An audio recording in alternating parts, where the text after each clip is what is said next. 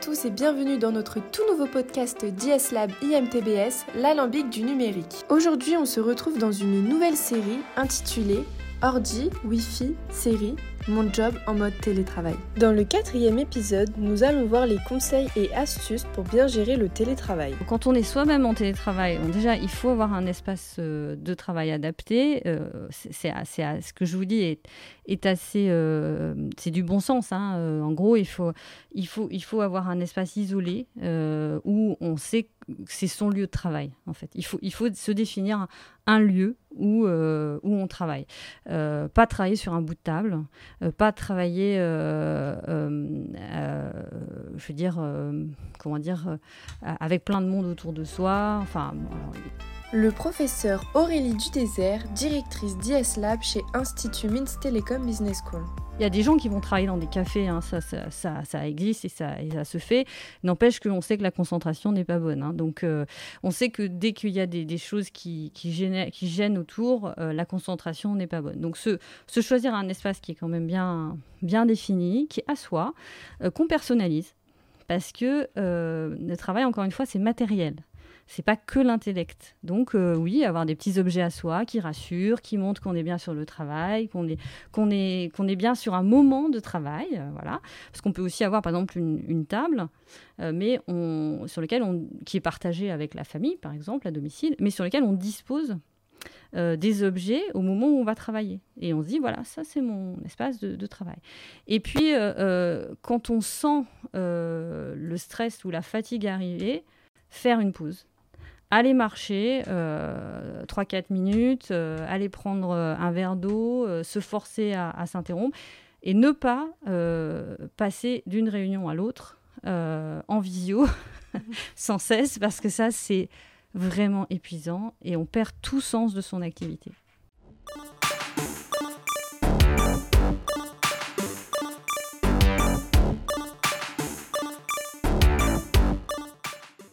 Ça fait partie de l'intelligence digitale, c'est que en réalité, on se rend pas compte que euh, une réunion euh, physique n'a pas le même, impact sur euh, l'intellect et sur, la, sur les capacités cognitives de, de l'être humain. C'est-à-dire, on n'est pas, c'est-à-dire le regard est toujours fixe, on n'a pas des moments de, de balayer son regard, de, de, de bouger, de, de même des fois circuler dans la pièce, etc. Donc, en fait, il faut, il faut déjà doser c'est-à-dire, il ne faut pas faire de, euh, c'est-à-dire des, euh, utiliser les technologies euh, tout le temps. Donc il faut un peu varier dans sa journée des moments où je me retrouve à, travailler avec, c'est-à-dire mon stylo, et des moments où j'interagis avec d'autres. Et puis il faut aussi faire des, des, réunions courtes. Par contre, l'impact qu'on ne sait pas mesurer, c'est qu'est-ce que ça va créer sur ma concentration, euh, ben, c'est-à-dire comment ça impacte mon, mon, mental et mon physique. Des fois, c'est physique, parce que rester dans la bonne position, sans bouger, à regarder euh, euh, les personnes, etc., c'est-à-dire ça crée, ça crée énormément de, de stress. Le professeur Imed Bouzala, directeur des formations initiales chez Institut Mins Telecom Business School. Donc, bah, contre le stress, c'est justement, c'est bien respirer, bien bouger, euh, avoir, euh, c'est-à-dire, c'est-à-dire avoir des moments euh, réellement de, de coupure, parce qu'il y a des gens tellement ils sont dans le télétravail, des fois ils oublient même de manger, ou ils mangent devant leur leur ordinateur, pensant que pour être efficace et pour avancer, etc. Moi, je me rends compte par mon expérience de, de manager, là, en l'occurrence en tant que directeur d'une d'une équipe euh, ou d'une direction, en fait, euh, euh, les gens bossent beaucoup plus en réalité. Et puis, ils ont l'impression d'être pas vus, donc ils ont toujours envie de démontrer à l'autre, en l'occurrence leur manager, qu'ils sont en train de bosser. Et pareil aussi de l'autre côté, le manager, comme il, veut amortir ses journées, de, il peut aussi les, les c'est-à-dire abuser dans les demandes qu'il fait sachant qu'ils ont gagné deux heures de, de, route euh, et puis euh, ils sont à l'aise chez eux, donc ils peuvent bosser plus. Après, les études vont nous dire est-ce que ça n'a pas des répercussions sur notre santé, euh, sur notre relation à l'autre? Parce qu'en réalité, on part énormément de, c'est-à-dire de richesse dans la relation, être avec d'autres personnes, à, boire un café. et donc ça devient un peu mécanique au sens où, en réalité, on fait que bosser. C'est-à-dire, il n'y a pas il n'y a pas un, moment où je peux décontracter, euh, parler d'autres choses, etc. C'est en fait c'est un, un, stress que les gens, euh, c'est-à-dire provoquent chez eux, malgré eux.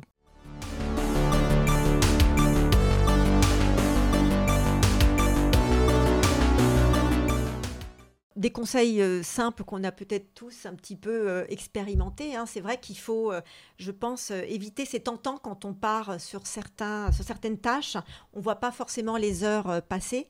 Et je pense qu'il faut parfois se mettre des petites alarmes pour se juste pour faire des coupures et aussi, je pense, pour éviter une certaine fatigue physique, parce que c'est vrai que le temps sur écran, même si on passe 2-3 heures, on se dit euh, ça va vite, on n'y prend pas forcément garde, mais ça induit une fatigue euh, physique qui passe aussi par une fatigue au niveau euh, des yeux. Donc c'est vrai que le fait parfois de décrocher au bout d'une heure, une heure et demie et de regarder loin, dehors aussi, ça, repose la vue et ça évite justement toutes les complications aussi en termes de perte. Hein, Martina Sarr, responsable formation, métier, compétences en charge de l'Observatoire des métiers chez Institut Mins Télécom. Faire des coupures. Voilà, faire des coupures.